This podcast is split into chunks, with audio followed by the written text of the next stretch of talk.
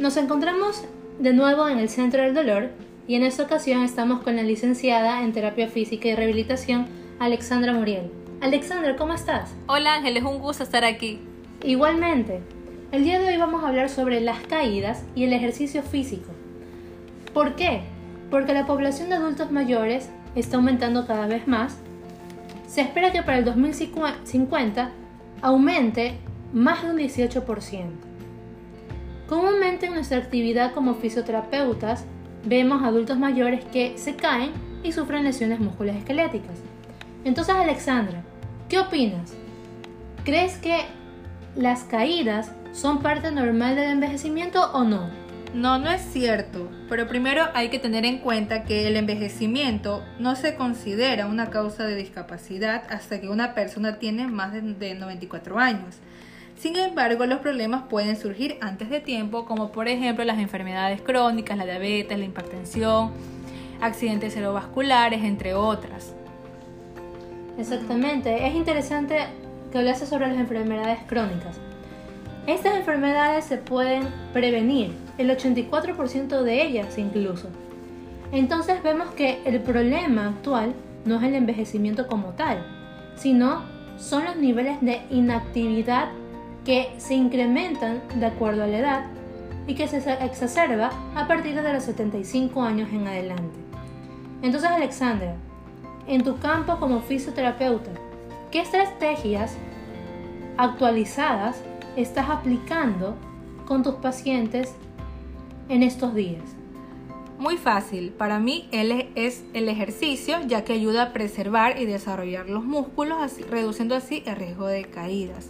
Pero hay que tener en cuenta que hay que realizar eh, el ejercicio 150 minutos por semanas. Esto lo vamos a dividir, en dos sesiones por fuerza y balance.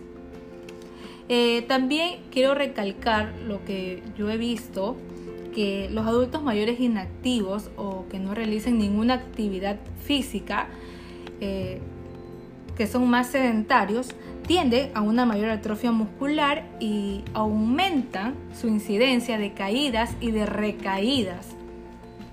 Exactamente, estás en lo cierto, Alexandra. Entonces, vamos a dar énfasis a dos factores muy importantes. La fuerza y el balance del adulto mayor. ¿Por qué tomamos en cuenta eso? Porque la inactividad es la que mata. Un paciente adulto mayor débil va a tender a caerse más, se puede fracturar con más facilidad y va a requerir más cuidado. Por eso hay que ser perseverante y construir una buena masa muscular y fuerza. Entonces, Alexandra, sabemos que las caídas van a depender de muchos factores, pero según tu experiencia, ¿qué factores más comunes contribuyen a las caídas? Bueno, para mí son tres, que es la falta de fuerza, falta de equilibrio y falta de balance. Eso es lo que yo he visto mayormente en el adulto mayor. Exactamente, y eso lo confirman los diferentes artículos en el ámbito de la medicina que están en internet. Y es por eso que siempre se da énfasis al ejercicio y a la actividad física. Alexandra, ¿tú crees que estos dos términos son iguales o si hay alguna diferencia entre ellos? No, son totalmente diferentes. Eh, muchas de las personas lo confunden. Eh, la actividad física se refiere a cualquier actividad que aumente la frecuencia cardíaca, la respiratoria y la demanda de energía, mientras que el ejercicio eh, es estructurada y cumple solamente un objetivo, pero están de la mano. Exactamente, porque el ejercicio forma parte de la actividad física. A pesar de ser diferentes, son muy importantes. Entonces, Alexandra, para concluir, sabemos que las caídas no forman parte normal del envejecimiento, pero que éstas pueden mejorar con la actividad física siempre y cuando se, da se dé un mayor realce al balance y a la fuerza del adulto mayor.